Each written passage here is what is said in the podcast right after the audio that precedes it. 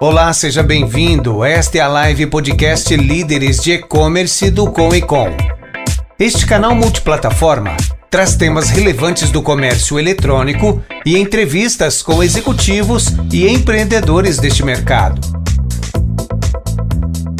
Sejam bem-vindos a mais um episódio da nossa live podcast Líderes de E-Commerce do Com e Com, Comitê de Líderes de E-Commerce. Meu nome é Fernando Manzano, sou aqui o apresentador do nosso programa semanal, todas as quartas-feiras. Fiquem convite para quem quiser assistir ao vivo às 19 horas e 19 minutos. Também para quem quiser conferir na, nos nossos é, canais de podcast, disponível nas principais plataformas. Você pode buscar lá no Spotify, na Deezer. Agora na Amazon Music, novidade aí, pessoal, estamos na Amazon também. Tem vários aí, é Apple, iTunes, Google, enfim, no que você achar melhor plataforma de ouvir seus podcasts, seja no trânsito, seja fazendo um exercício aí. Vamos se alimentar né, de um conteúdo bacana, relevante e buscar inspirações né, com profissionais super bacana que a gente entrevista aqui. Né, conhecer as histórias, acho que é super importante aí, e como foi essa trajetória toda. Bom, hoje é o nosso episódio de número 17 já, né, segundo do ano, 2021. Hoje é 27 de janeiro, estamos gravando aqui né, com todas os controles aí da, de segurança sanitária, toma distância. A Michelle, daqui a pouco eu vou chamar ela, está na casa dela à distância, então, os mesmos protocolos aí. Bom, é, o bate-papo de hoje é com uma convidada super especial, a Michelle Mieco. Além de ser uma, uma pessoa muito querida do nosso grupo no Conecon, um membro do nosso Conecon São Paulo, é, mas uma grande especialista em e-commerce. Tive a oportunidade de conhecer ela no meio da trajetória aí também, na época da Cavenag ainda, uma super gestora aí do, do e-commerce da Cavenag, super especializada. A Mieco já tem mais de 10 anos de, de, experiência, ela vai contar um pouco mais da história dela só nessa parte do online, do e-commerce.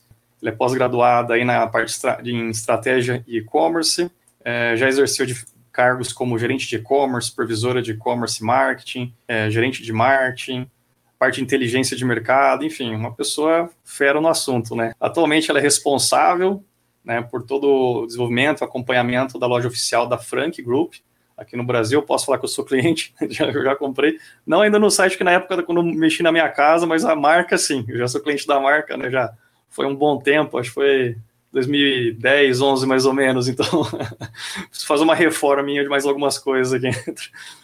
É uma marca super reconhecida, ela vai contar um pouco depois também.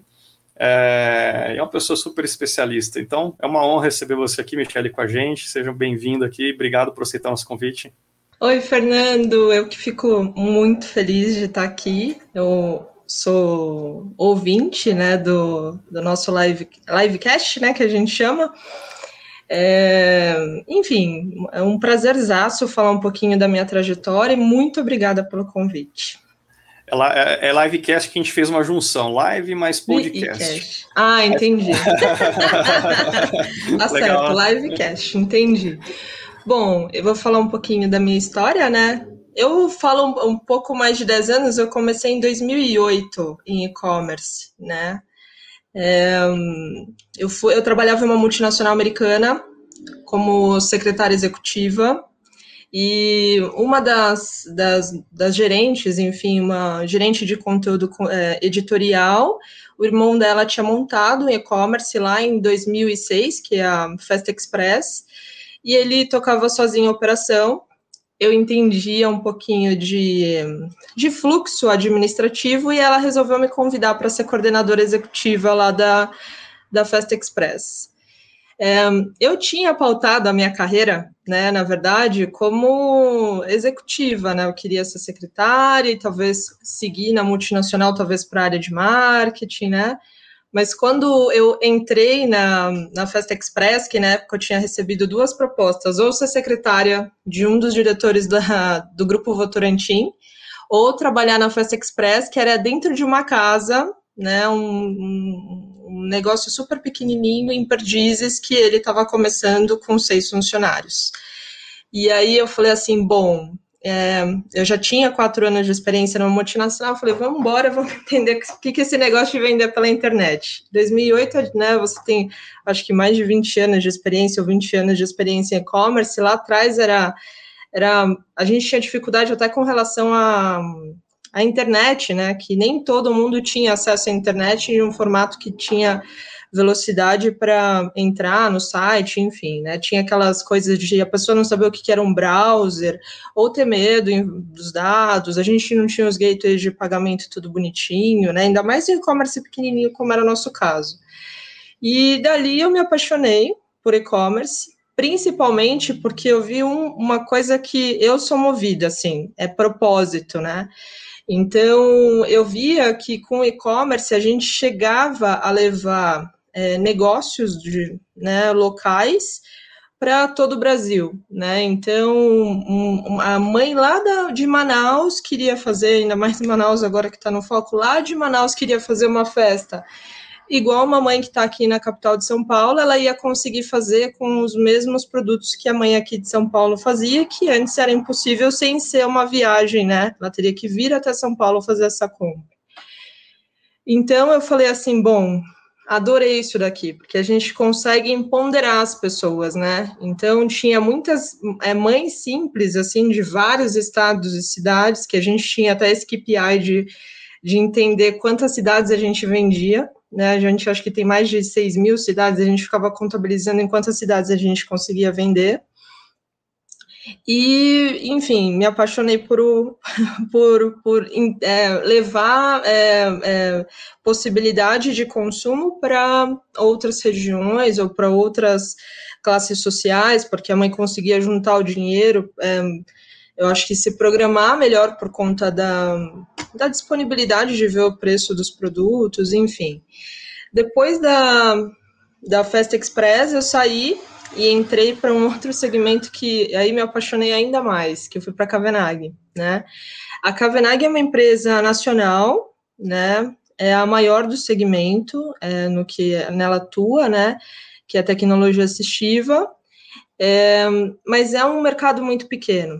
Quando a gente vê o censo, né, o último censo que saiu em 2010, era para sair outro agora em 2020, mas foi adiado por conta da pandemia, no último censo, a gente falava de 45 milhões de brasileiros com deficiência, algum tipo de deficiência. Então, é muita gente, né?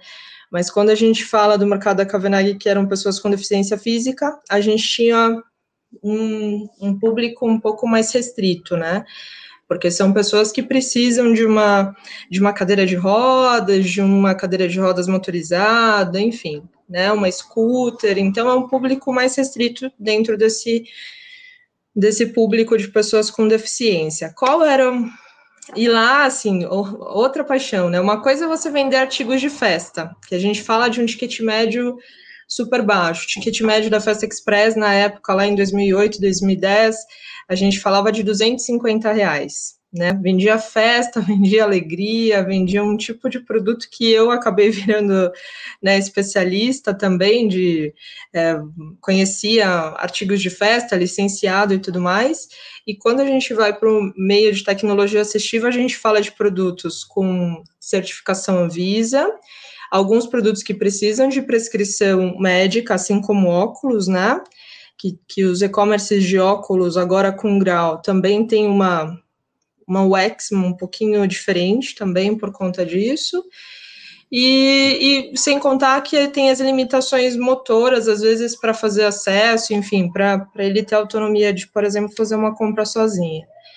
Então, ali foi um outro desafio. Eu conheci o e-commerce por um lado de desafio, né, de entender o mercado, né, que que não é o básico das lojas de departamento, vender roupa, sapato. Eu conheci por um, por um, já por um desafio do mercado, o um nicho do, do que era o e-commerce. É, ali eu finquei o pé, né? Aí eu falei, aqui vai ser o, o que eu vou me especializar, o que eu vou estudar, o que eu quero, que eu quero como carreira, né? E da Kavenag eu tenho duas passagens, trabalhei lá sete anos, né? Então toda a operação, desde a implantação até agora, em abril que eu saí de lá, que foi a foi de implantação de VTEX, foi de mudança de plataforma, foi de é, customizar, eu acho que a operação da, da empresa para o que é de venda online também, tudo passou um pouquinho pelo, pelo que que eu fiz de implementação, né? E agora, por último, minha última experiência, estou na, na Frank. Eu tive uma outra passagem também para uma empresa de festas, que era da 25 de março. 25 de março também é uma super loucura, né?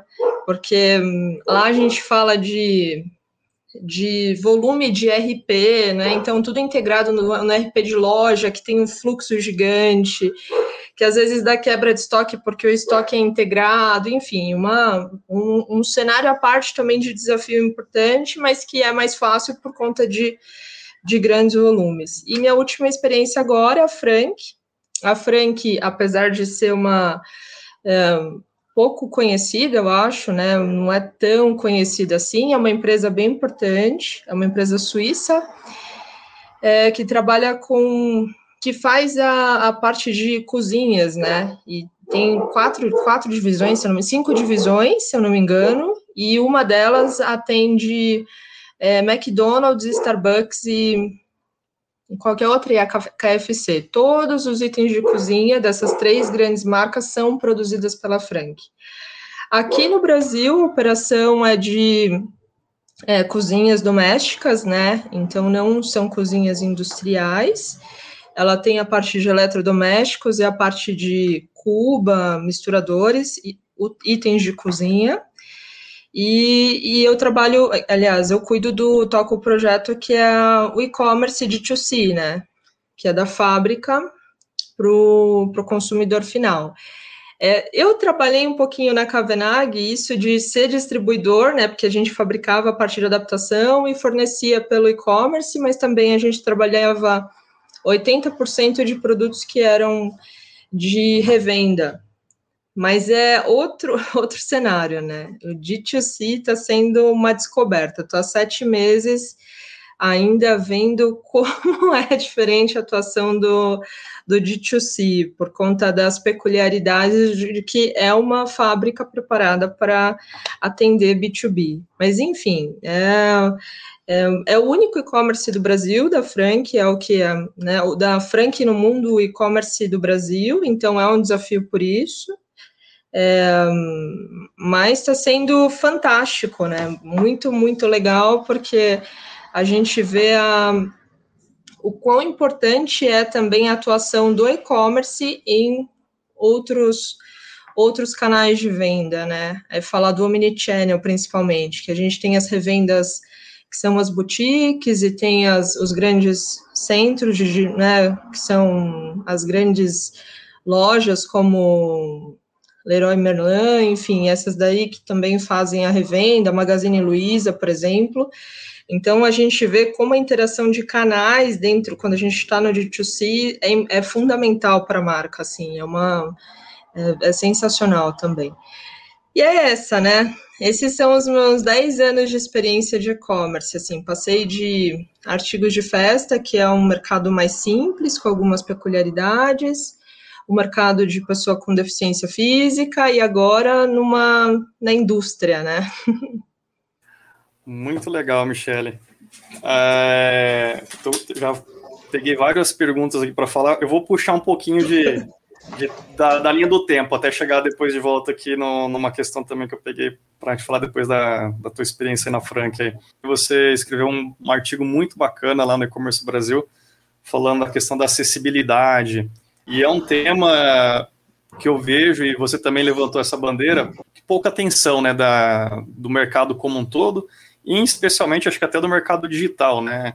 Que Sim. parece que não teve muita evolução, né? E... É, o que, o que, que tá? pega. Tá? É, então, o que pega é assim, Fernando. Ah, o, quando eu cheguei na Kavanagh, a gente queria fazer um site acessível. Em 2000 e quando que eu fui para lá? 2010. A gente queria começar um projeto com um site acessível. Na época, a gente chegou a falar com o Rafael Forte, antes de. Ele tinha uma, uma empresa de plataforma, antes de ser. Ele, acho que juntou. A Vetex acabou comprando eles, enfim. E aí ele fez um estudo para fazer um, um, projeto e tudo mais, e a gente falou com outras empresas também, mas eu lembro que o dele a gente acabou indo falar com a Vetex lá atrás, por conta, por conta das peculiaridades de projeto. O que acontece? O mercado de pessoas com deficiência é um mercado de nicho, é muito, é restrito, né? A gente tem um, um, uma quantidade de pessoas para atingir. E quando a gente vai para o MVP, que a gente vai fazer o orçamento desse projeto, o projeto acaba sendo muito mais caro do que fazer a implementação. E um ponto de acesso, quando a gente fala de inclusão, é ver a parte de é, financeira né? Porque os produtos já são caros, tá? vou fazer um, um, uma, um parâmetro só de comparação para você, para as pessoas terem ideia. Um carrinho, carrinho infantil que a gente compra para os nossos pequenos, que a gente vai no mercado e leva as crianças no mercado, custa em torno, se a gente falar mais caro, tá? Para uma criança sem deficiência, 4 mil reais, 5 mil reais, certo? Mais caro de todos, né? Quando a gente vai para um carrinho que é específico para uma criança com deficiência, que vai usar esse carrinho no máximo até os quatro aninhos, dependendo da evolução de crescimento, a gente fala de 25 a 30 mil reais. Aí falam, putz, mas por que, que é tão caro? Por causa da produção de cada um carrinho, se eu não me engano, na proporção, é um para 100 carrinhos. Então, tem todo um desenvolvimento. Quando a gente fala do acesso já, então o projeto de MVP, de implantação da plataforma é mais caro e o produto já é mais caro, né? Então é, é bem específico. Mas mesmo quando a gente fala de acessibilidade digital, agora a gente já tem um monte de solução, muitas soluções muito bacanas, né? Mas mesmo assim, se você for ver para um projeto é, pequeno para médio, ainda é caro. Infelizmente, né? Eu participei de um, de um evento, acho que até comentei, uh, sei lá quando que foi, acho que foi 2000 e, sei lá, 7 ou 8, não me lembro, 6, alguma coisa assim. E teve uma experiência muito legal de ter apresentado, eu vi, acho que foi a primeira vez na vida que eu vi um deficiente visual com 0% de visão, mexendo naturalmente num, num, computador, mas como fosse a gente, assim. Ele até falou: Eu tô indo devagar para vocês poderem entender a ferramenta, senão eu iria até mais rápido. Total, total. Aí uma hora ele até é. acelerou. Era um, é, era um... tem um movimento que é bem bacana que chama Web para Todos. Tem o site, chama Web para Todos. Lá as pessoas com deficiência fazem denúncia, porque na verdade já tem a LBI, que é a Lei Brasileira de Inclusão que é, que é uma lei que, é, é, aliás, ela garante o direito das pessoas com deficiência terem acesso aos sites e os sites deveriam garantir acessibilidade. Qual é o ponto? Não tem fiscalização né? Então, nos Estados Unidos, o primeiro site a ser, ser multado foi recente, acho que 2019, porque não estava acessível.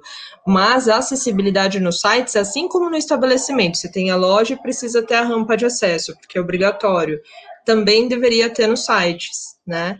Então, é, é um assunto complexo, assim, porque a gente fala de, né, enfim, de acessibilidade, tem várias nuances, né?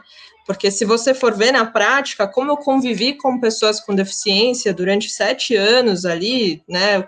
Conheço muita gente com deficiência, eles acabam encontrando recursos para para não, não usarem os, os, os, a acessibilidade que deveria ter no site, né? Eles acabam fazendo, ou pedindo para um amigo, para o irmão, enfim, fazendo outras outros caminhos para fazer a compra. E na verdade o que precisa é autonomia, né? Para a pessoa não é, para ela não precisar de outra pessoa para fazer a, a compra dela ou a pesquisa dela que seja, né? É, acessibilidade, né, no sentido universal, é a pessoa ter 100% de autonomia, né, não depender de alguém, né, e quando a gente fala de digital, né, é, é muito difícil, né, eu, pelo menos não é comum ver um site acessível né, para um deficiente visual ou para uma pessoa com uma dificuldade eh, motora ali para movimentação. É, então, assim, você depende de hardware algumas vezes, que também precisa dar esse acesso, né? É, por exemplo, alguém com uma dificuldade motora ali. É, eu vi um caso que um teclado comum desses que a gente tem é extremamente impossível a pessoa conseguir. É, alguns casos, né? tem casos que sim, tem casos que não. Então, assim, às vezes depende de hardware, depende de software, depende da própria, do, do site, por exemplo, software em geral, eu, na época, não sei como é que está hoje, confesso que não estou muito na, par, mas é, tinham softwares de le, le, leitor de tela, que, acho que eles chamavam. E parece que hoje vem até no, no, no, no, por exemplo, no sistema operacional dos computadores já tem umas facilidades, né? Eu não sei dizer se, se isso já possibilita é, uma, um uso, por exemplo, do browser, mas tinha uma outra ponta que na época que eu lembro que era importante e, e e ali, naquele evento, até estavam tentando mostrar para uma comunidade de mais, mais técnica, né? Tinha desenvolvedores, tinha web designer, tinha um monte de gente lá. Era mostrar também a responsabilidade do, do criador né, das páginas ali, do, do, dos sites, das lojas virtuais, é, que tem alguns padrões né, que, que, que, se não forem bem estruturados, o leitor de tela, por exemplo, fica louco, ele não consegue, não consegue navegar ele, eu lembro que ele fez uma analogia muito legal é, com o Google, né? Ele falou assim, ó, o Google, por exemplo, é um, vamos falar, ele brincou, o Google é um ceguinho, né? Ele usou até um termo assim, né? Não, é, não, não querendo ser pejorativo, mas foi o termo que ele usou, e era o deficiente visual, estava no, no, no, no palco. Ele falou, o Google é um ceguinho. Então você pensa assim, é, o Google para entender que aquela foto ali tem uma, um, um, um, uma pessoa brincando na areia, por exemplo, é, ele, ele, ele, ele vai passar a mão, assim, né? Como fosse o, o, o tentando ler. É, é, Braille, né? Que fala, Braille? Eu não me lembro. Braille, Braille, isso mesmo. Braille. Então, como se estivesse lendo, assim. Então, quando estivesse lendo Braille. Então, ele vai tentando identificar as letras ali e compor a, a palavra. Se naquela foto não tem uma tag out, né? Por exemplo, é, que é o, o texto alternativo, ele não consegue entender o que que tem. Então, assim, para. Deu exemplo da foto. Para o Google entender, e assim o Google e também o leitor de tela entender que aquela foto é uma pessoa brincando na areia, você tem que colocar isso na tag out. E aí o leitor de tela Exatamente. vai ler. Exatamente. E é simples isso, na verdade. A, a parte de acessibilidade passa por quatro coisas, que é a descrição das imagens, é você é, organizar o código para que a pessoa consiga usar os atalhos do teclado, é, e as, as, outras eu não vou lembrar agora, mas são quatro coisas, e assim, duas depende do, da gente, é o formato de cadastro, é o que você coloca na descrição da imagem, então isso já é o suficiente, né? E é legal o quê? Porque você alcança mais pessoas, porque essas pessoas também consomem, né? Quando a gente fala do nosso, do nosso, do mercado ali de pessoas com deficiência física, ela consome produtos muito caros e elas consomem, né? Então, se a sua marca estiver preocupada com isso, você atinge um público também diferenciado, né? Então, acho que é um assunto importantíssimo para o nosso mercado é, falar é, começar a olhar, né? E principalmente é, pulverizar, né? Mais projetos, porque aí o que acontece? Os projetos vão acabam sendo é, barateados, né? Porque eles atingem mais lojas, né? Enfim, hoje ainda é tudo customização, né? Todos os projetos caem na customização. Você falou em 40, 45 milhões de pessoas com de pessoas deficiência. com deficiência, algum tipo de deficiência. Tipo? Nem, nem todas precisam de tecnologia assistiva. Então, né, tem pessoas que se declaram deficientes, mas não, não, tem, não, tem, não tem necessidade de uso de nada. Uma bengala é uma tecnologia assistiva já, né? Então, nem todas utilizam, mas 45 milhões de pessoas. No Brasil, do último censo em 2010, né? Que vamos é. ver se 2021 sai novo, novo censo. Vamos pensar assim, se pelo lado humano, né, a gente não sensibilizar né, as pessoas, vamos tentar sensibilizar então no lado econômico, que seriam 45 milhões de potenciais consumidores. Total. Né? Total. É, mas eu acho que e, a inclusão, eu acho que assim, graças a Deus, ela cada vez mais está subindo, né? A gente ouve se falar muito de inclusão, né? Então, só que quando a gente entra, querendo ou não, nosso mercado ele é muito grande, mas ele ainda é um nicho, e-commerce. Que e-commerce tem acessibilidade hoje? Quase nenhum, né? Então, na verdade, é, é, é a gente ir se balizando realmente por o que a gente consegue fazer já nessa, nesses pontos de descrição e imagem e entender como a gente consegue atingir mais pessoas também, né?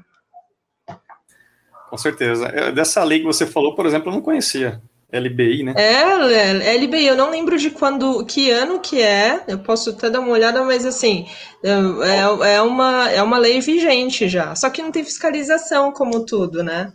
Ah, Há não. pouco tempo, não sei se você chegou a ver, a Mara Gabrilli, que ela é senadora, é a senadora com tetraplegia, né?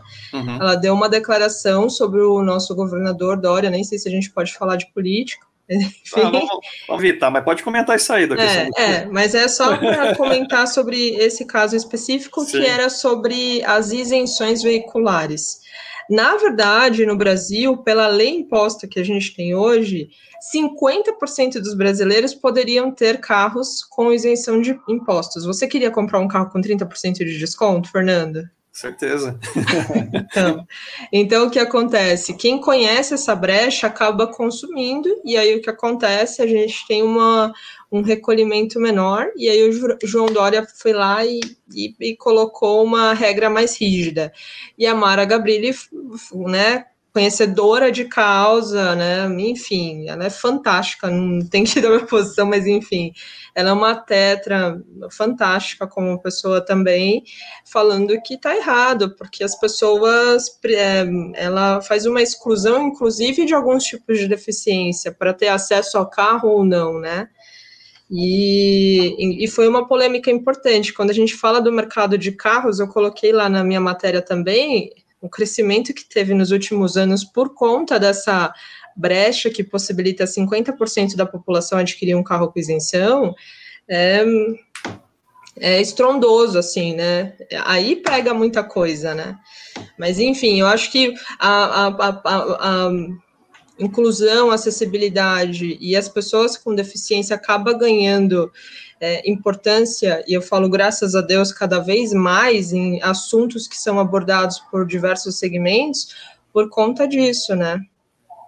Teve alguém lá que falou assim: olha, posso comprar um carro com 30% de desconto, como é? E aí vai, né? Eu acho que o pessoal está querendo essa dica aqui, se puder falar.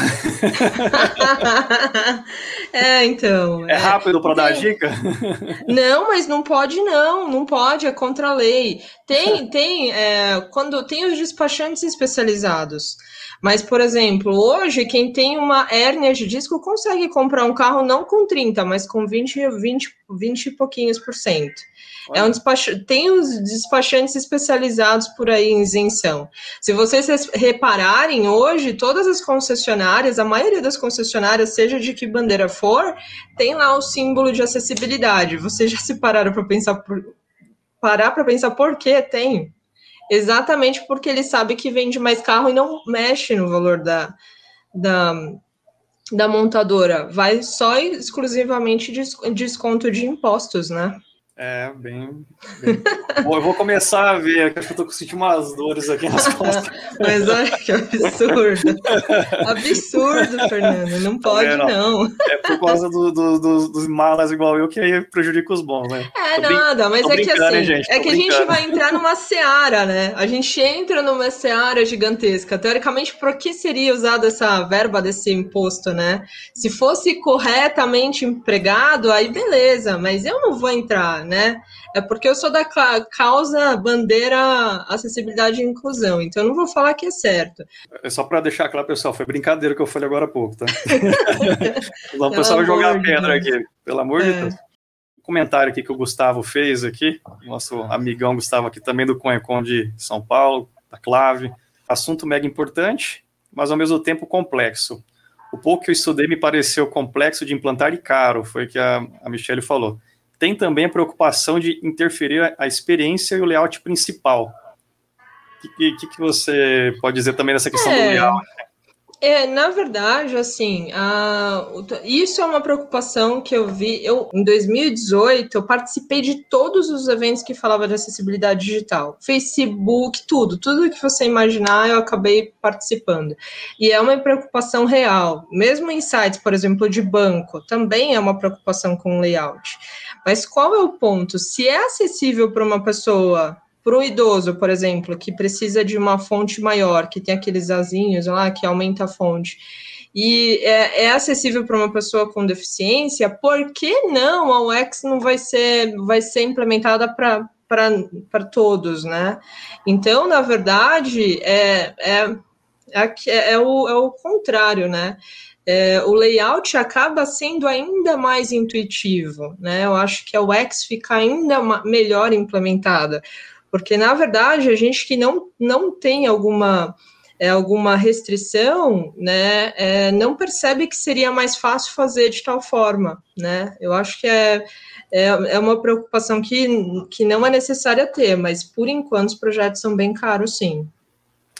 Existe algum, algum benefício, assim, benefício fiscal para alguma empresa que implemente acessibilidade no seu site ou, ou, na empresa física, mas também às vezes no site? Não, não tem nada? Não, não tem, não tem. É, não, não para esse, para isso não tem. Porque teoricamente é uma obrigação, né? Esse é o uhum. ponto. Uhum. Fica dentro da obrigação, né? Porque na é. verdade o que que é? Que eles qual é lá na LBI tem descrito, né? Porque na verdade é um sítio público, né? E a partir do momento que você torna um estabelecimento um sítio público, você é obrigado a dar acesso a todas as pessoas sem discriminação, né? Bom, é, o assunto é bem, bem complexo. É, é complexo. O pessoal que é do Conecon, a gente vai abordar esse assunto daqui um, um alguns poucos meses aí para frente, nós já marcamos uma data, em breve a gente divulga aí. É, eu convido a Mi, a, a Mi para a gente bater um papo, aprofundar um pouco desse assunto, conhecer algumas práticas, para a gente também saber como que a gente pode melhorar os nossos, é, os nossos e-commerces, mas também sites institucionais, landing page, enfim, entender um pouco mais desse, desse universo, como aplicar, que eu acho que, que é importante a gente começar a plantar, porque, como eu falei, eu, eu, eu não sou especialista, mas eu vi esse assunto em é, 2007, não foi nem 17, 7, são 14 Nossa, anos. Muito tempo! E, e, e, a, e, eu não vi tanto progresso, sendo sincero. Posso, como eu falei, eu posso estar, tá, né, por não estar tá vivenciando tanto esse tema ali, não, não, não tô a par, mas, é, e pela forma que você escreveu no artigo, para mim não teve muita evolução, talvez até retrocesso. É, é, é, é porque também apareceu muito site e não acompanhou, vamos falar assim, a proporção. Então, é retrocesso nesse sentido. Achei deu, teve um boom de, de, lojas virtuais, de sites, enfim, a internet cresceu demais, mas acho que percentualmente, acho que aquele percentual foi achatando. Né? Se sim, um sim, que eram mais total. acessíveis. Também a quantidade de sites cresceram demais. Mas eu vou te falar uma coisa para gente que é do mercado ficar tranquilo, tá? É uma, um outro ponto. É, a, a ABNT, que é a norma de, de acessibilidade física, tá? Ela também erra em alguns pontos. Porque, por exemplo, a Kavenag, ela, se a regra de, de acessibilidade do prédio era aqui, a nossa acessibilidade era aqui. É, a, a, a, por exemplo, as portas precisavam ser, eu não vou lembrar a medida certa, tá? Se as portas precisavam ser de 1,20m, eles colocavam portas de 2 metros em todas as portas. A gente tinha dois elevadores em 500 metros quadrados, né? Então, a acessibilidade era necessária aqui, eles fizeram um prédio com acessibilidade aqui. E mesmo assim, usando toda a experiência, que lá era um pool de profissionais, todo mundo trabalhando com pessoas com deficiência. O Gui, que trabalhava na minha equipe, ele era um analista de marketing, ele é um tetra, né?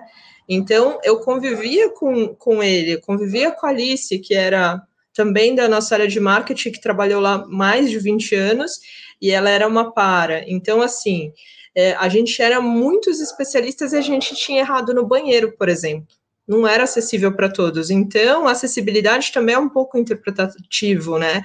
Então, no digital, se a gente teve uma, um, uma quantidade, eu acho que aqui de ferramentas, ainda tem muita coisa que precisa entrar em consenso e ainda vai passar por MVP mesmo. O projeto vai ser aqui, na verdade, ele vai precisar de versão 2.0, 3.0, 5.0, porque vai ter que ser melhorado também, né?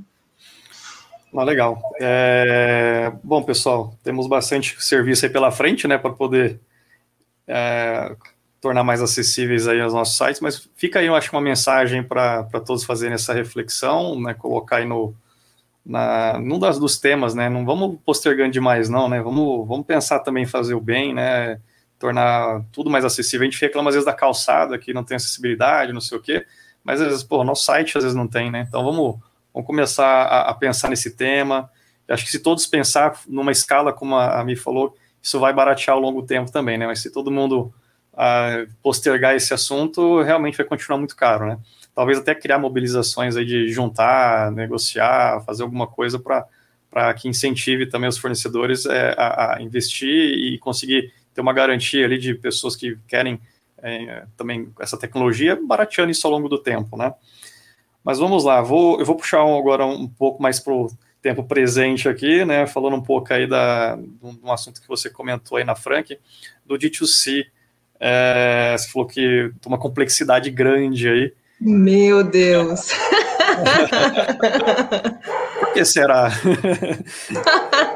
ai, ai. Mas eu descobri que são todos, né? Eu vou falar assim, Fernando. Da, uma, das, uma das coisas que eu ganhei, assim, de sensacional foi o Com e Com. Não puxando sardinha, porque tá todo mundo aqui, todo mundo aqui é Com e Com.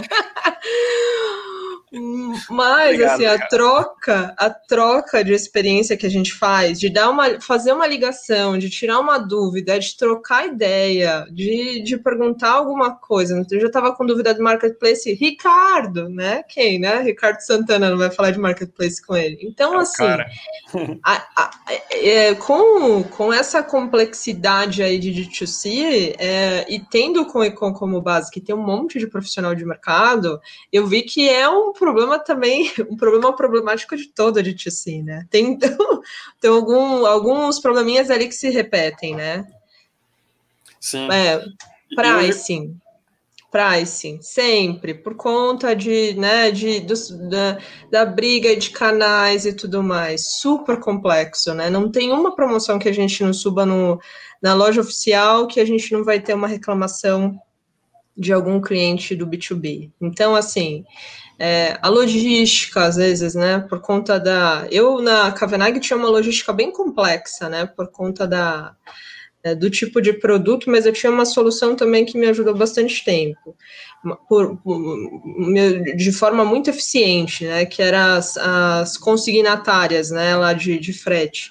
Mas aqui na, na indústria é totalmente preparado para a indústria, né? Então a gente tem alguns problemas que a gente acaba passando por uns percalços é, de conseguir é, mostrar para eles que o volume era desse tamanho, de repente a gente vai para esse, mas é frequente, a gente precisa fazer com mais eficiência, né? Enfim, é...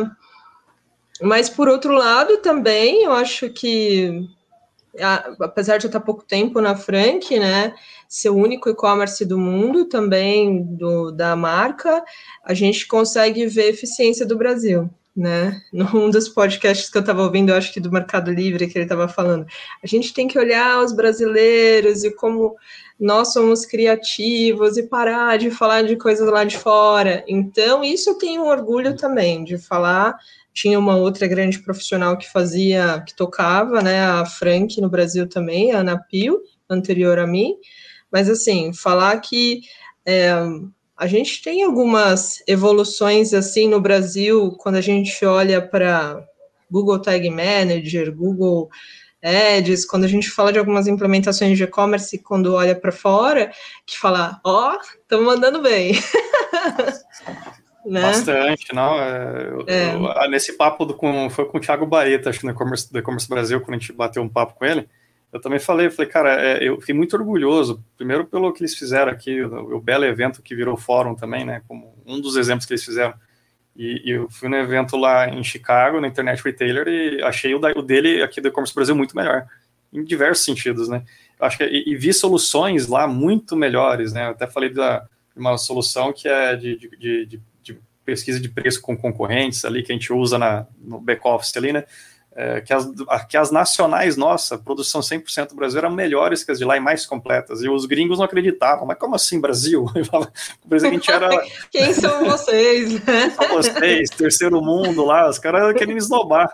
Eu tive o maior prazer falar, não, ó, me permite mexer no teu computador, pedir licença, abrir o computador dele no stand dele e mostrei. Eu falei, tá aqui, ó, abri dois ainda. Falei, ah, tá aqui dois, não é nenhum, não, dois. Essas são as referências no Brasil. O cara ficou impressionado, chamou o diretor dele. Falei, olha aqui, ó, Brasil, melhor que a gente. Como assim? Os caras é, têm tal então. recurso que não tem. Mas assim, é, é, é, muito. O que pega, Fernando, que eu vou te falar o que pega nas ferramentas brasileiras, que teve algumas que eu quis implementar, é a parte de LGPD. Aí eu vou falar que aí eu tô escaldada, porque na verdade, como a Frank é um site suíço e como a gente trabalha com grandes marcas, a implementação do nosso e-commerce no Brasil não é LGPD, é GDPR, que é a versão europeia do LGPD, que, que foi baseado LGPD nela, né? e é muito restritiva, né? Muito restritiva, porque se a pessoa ela não deu aceite ou ela ignorar o botãozinho lá de aceite das informações, simplesmente não não tagueamos essa pessoa. E aí dá uma confusão no Analytics de forma bem importante. E aí né, por conta do GDPR, por conta da preocupação com segurança, que tem, eu acho que o ISO 17001, posso estar falando de besteira, 17000, é, ele fala sobre segurança da informação. E quando a gente vai olhar essas nossas mega ferramentas aqui, que a gente, não vou falar o nome para não comprometer, que a gente usa em todos os e-commerce, usava de, né, da Kavenag de olho fechado, fazer uma mega diferença no resultado, aí a gente vai fazer análise de SSL e segurança da informação, ela não passa, né? Uhum. Porque a gente não se preocupa com tanto com isso, na verdade né? Então, esse é o ponto, só que eu acho que também é uma evolução para a gente falar, que é o que eu vi que, assim, o pessoal da Europa é muitíssimo preocupado com a segurança da informação, e a gente ainda não é tanto, né?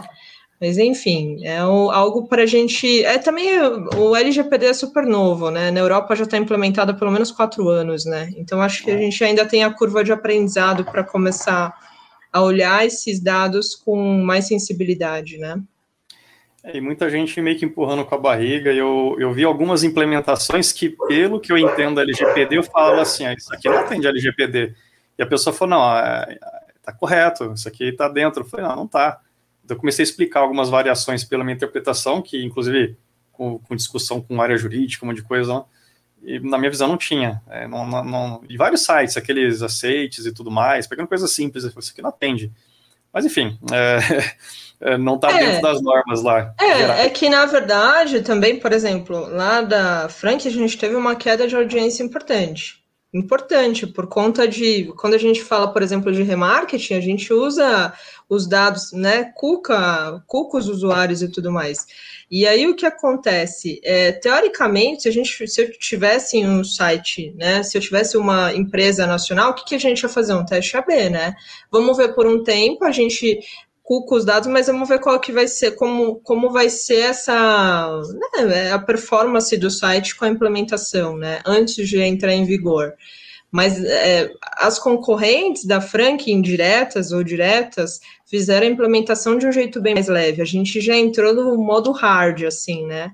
É, mas, pelo menos, a partir do momento que o usuário começa a entender a importância de poder escolher onde vai estar os dados, se você olhar lá é bem, bem, você consegue ver exatamente tudo que vai pegar os seus dados.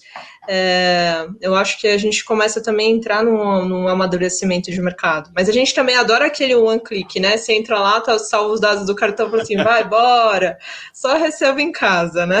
Nós somos assim, né? Eu, eu vou te ser sincero, eu tô dando aceite em tudo que tá aparecendo para mim. Falar, ah, não, manda bala. Eu também, eu também. Quem, quem não, né? Você vai ficar lendo lá, fala assim, ah, o que que vai falar? Quem quer meus dados? Tem tanto brasileiro, vai querer os meus dados, né? Ah, meus dados, tem, sim, tem vazamento de dados todos os dias. Falou agora ontem lá de um outro vazamento gigantesco de um monte de coisa, CPF, isso aqui lá, que nós vamos ficar tomando golpe aí de ligação de tudo quanto é canto durante anos ainda. É, então. Então, o Brasil todo, ainda. Com todo, com todo respeito, aí, lógico, a gente tem que aderir. Acho que se o propósito é muito positivo da LGPD. Sim. Mas a complexidade é muito grande ao mesmo tempo de tudo, né? Acho que tem que ter uma, uma certa tolerância aí, né? Para acho que aplicar, mas também não pode ser tão rígido ou, né? Imagina pequenos negócios. Acho que a maior dificuldade são os pequenos hoje. Foi o grande. É pegar lá uma, uma, operadora de cartão, de telefonia, de banco, os caras têm muita estrutura, muita bala na agulha, muitas pessoas para poder implementar. Agora pega o, o, o, pequeno empresário ali da esquina, até o cara de uma padaria. O cara às vezes não vende online, mas o cara né, tem um WhatsApp, tem um, uma propaganda ali no, no, nas redes sociais, sei lá. Que, até, até, até folder. Você, vai, você pode mandar folder na casa da pessoa, ela, te, ela conscientizou? Senão ela pega aquele folder, já notifica você e pronto, você não pode. Você está usando um dado. É, aí você vê que os dois assuntos são culturais, né, Fernando? Os dois assuntos são culturais. A gente falar de inclusão e acessibilidade e esse também sobre dados sensíveis é cultural. Eu acho que, assim, óbvio, a gente trabalha e-commerce e sabe que tem aquele, aqueles clientes que vão ali e vão te dar processo e tudo mais, né? Mas a gente é um, é um país que não, não vai fazer denúncia. Eu, eu acho, né? A maioria não, vai ter, vai ter a parcela de chatos, mas eu espero que, que a gente também tenha paciência com, com esse uso de dados, né? Ó, nós vamos passar para a próxima etapa aqui do nosso papo aqui. Só pegar alguns comentários aqui, o pessoal te, te elogiando aqui. Ó. A Melissa, membro nosso lá também de Franca, ela, um assunto maravilhoso. Acho que era na hora que a gente estava falando também da acessibilidade. O Rafael Bassa aqui de Rio Preto, nosso presidente da unidade de Rio Preto também, ó, muito bom.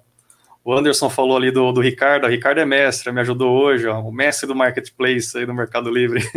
Inclusive hoje, ele falou, ó, hoje ele já me ajudou. ah, ó, mas ó, Rafa, o Gustavo, Ele, todo mundo, né? Ah, todo mundo sensacional. Vou falar que. A Ele falou que você é a das profissionais mais admiradas do mercado. Aí, né? a, Ele é maravilhosa, mas ela é exagerada, vai. Essa ah. Ele, ó, ó, Ele. Ó, o Rafão aqui, ó, conteúdo top. Ah, o Rafa também, obrigada. Tá, tá aqui, ó, parabéns, Bruno, parabéns pelo conteúdo, tá, a galera tá gostando, obrigado aí, pessoal. Bom, vamos para a nossa próxima etapa aqui, nossa sabatina, você já conhece, você já apresentou um bate-papo aqui? Já. Super tranquilo. Ô, Mi, queremos saber um pouquinho agora de você, né? Um pouquinho mais, além do que você já falou para nós. É, queremos saber se você tem aí um, um, mentor, uma pessoa aí que te, você se aconselha, que te dá algumas orientações aí na, na questão profissional, é, e também de profissionais, de pessoas que te inspiraram né, na, na parte profissional aí. É, eu acho que mentor específico eu já tive em algum ponto da minha carreira lá atrás. Eu tinha, eu tenho, eu tinha uma chefe brilhante, tive chefes no começo da minha carreira brilhantes, né? A Silvia Bassi, que é uma que era nossa presidente lá do IDG, e hoje ela é editora, eu não sei o cargo dela específico, mas ela é de um canal chamado The Shift ela foi muito importante assim para mim, né? De dar muita liberdade, de, né, de de mostrar caminhos, de ver as oportunidades, falar você pode fazer. Aliás, aliás, até comentar que eu deveria ter comentado lá no começo. Eu fui para o e-commerce também porque em 2005 eu fazia os dados de analytics de, da, do IDG que eu trabalhava lá. Então, na verdade, um dos editores falou assim: Mas ela, ela é uma menina, será que ela vai aprender a mexer no Google Analytics? Aí essa não, manda lá que ela faz, né? Aí ele sentou lá do meu lado e me ensinou a mexer na Analytics. Tudo bem que a Analytics não tinha nada em 2005, né?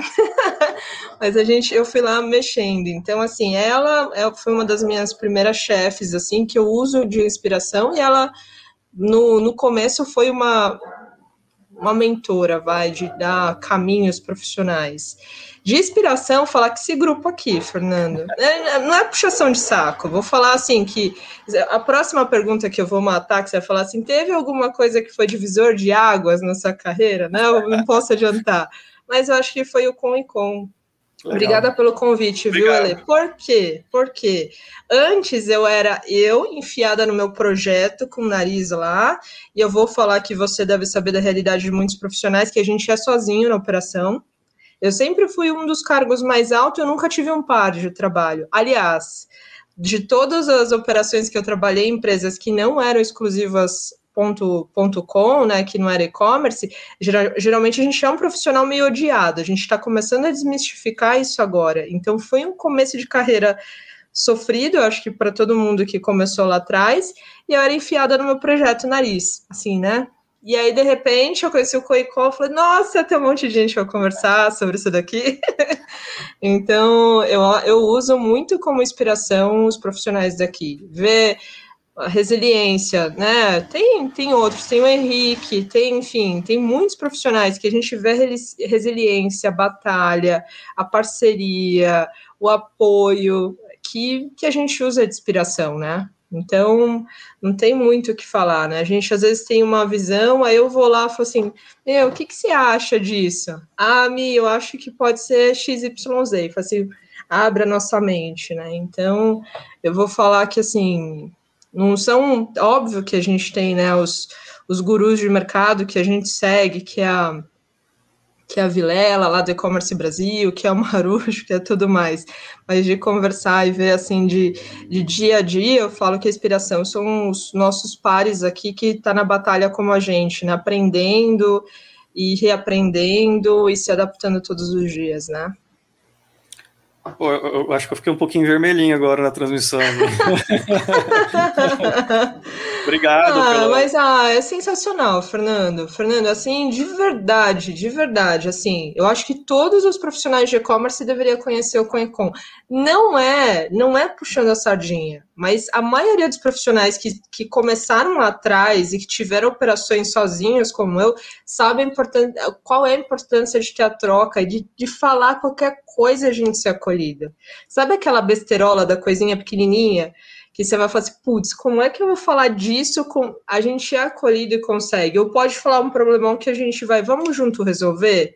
É isso, né? Então, assim, esse projeto aqui foi o meu divisor de águas com. Não é puxando sardinha mesmo, mas é, é divisor de águas com relação ao que eu, que eu, que eu vejo como projeto carreira.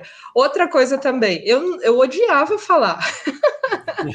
a Helena me colocou em umas palestras do ano passado na liga para me dar para dar aula. Eu falei assim, hoje não vou falar que eu falo tranquilamente, mas eu virar uma oradora, falar, me comunicar melhor, veio do Com também. Então, assim, é, teve muita coisa que mudou, não só na carreira da, da, da Mieco, mas também como pessoa, concepção, né? Antes eu falava assim, meu, não falo em público de jeito nenhum. Que legal, bacana, fico feliz, eu agradeço especialmente também a Ele, que lidera o nosso Conecon em São Paulo, e todas as nossas regionais também, nossos presidentes também. E teremos mais duas unidades, tá, hoje são seis cidades, né? Teremos mais duas Uau. aí em breve, 2021. Vamos começar Sorocaba e a primeira fora do estado de São Paulo, Curitiba, em breve. Ah, sabia Curitiba, viu? Estaremos aí, vamos, vamos levar vamos levar o bem ah, para mais é lugares. É, é um projeto muito bacana, muito legal mesmo. Bom, é, avançando para a próxima pergunta, uma você já respondeu, que a gente falar desse divisor de água aí. Desculpa! Tá, tá ótimo, não tem problema. Eu fico feliz ali do, perguntar do momento de network, uma palestra que fez muito sentido aí. Obrigado pelo e conta vermelho. Ó, quem, é quem tiver no podcast depois não vai ver isso, mas se vocês forem no vídeo aqui, tá aparecendo um camaleão mudando de cor toda hora aqui. É nada, Fernando. Vai, você fala bem pra caramba, tá louco. é, me outra coisa, então é fonte de informação para o seu dia a dia, onde você absorve? Uh, Fernando, eu vou falar assim. Eu sou, apesar de, né, muito sou do mercado, atuo, mas eu, além do e-commerce Brasil e dos, das fontes do nosso mercado, eu gosto de, de leitura de outras, de outras é, áreas, né? Eu acho que isso que, que faz também um pouquinho, né? Então, eu gosto muito de ler, mas eu leio livros diversos sobre tudo, né? Principalmente literatura. E tudo que eu acho que, que é de literatura e da vida, a gente implementa aqui também no e-commerce, né? Tirando a parte técnica, né? Mas se a gente for ver, e-commerce não deixa de ser cultura, não deixa de ser política, não deixa de ser é, né, sociabilidade, é, como lidar com as pessoas, autoconhecimento, né, tudo isso. Acho que é um, um pouquinho de cada. A gente, né, a gente acabou transformando um monte de oradores no final, né, por conta das nossas livecasts. Então, assim, eu uso sim como fonte e-commerce Brasil, o nosso próprio grupo ali de troca de informações, LinkedIn eu uso bastante também mas também outras outras literaturas que não tem nada a ver com o mercado. Eu gosto muito de ler. Eu gosto de escrever também, né? E, sim, muito bem, hein? Especialmente muito bem. Obrigada. eu li, eu adorei. Quem tiver oportunidade, é. depois no site do E-Commerce Brasil, se buscar pelo nome da Michelle, vai aparecer lá. Então, é, e muito bom olhar outros assuntos, né? É bom ter uma visão mais ampla de tudo, né? Mais macro. Isso tudo, na verdade, contribui, né? Uma coisa se conecta com a outra, não adianta, né? Então, assim, é. a, a, tecnologia com TI, com, com marketing, com, com, com, política, a política interfere nas empresas, então, mais do que nunca, a gente tem visto isso até durante a pandemia, né, a saúde interfere, então a gente tem que ter, acho que, um olhar né, para mais, mais macro e 360, que acho que é importante hoje em dia, não ficar só ah, naquela, naquela visão reta só, né? Tem que ter uma visão um pouco mais ampla. Total.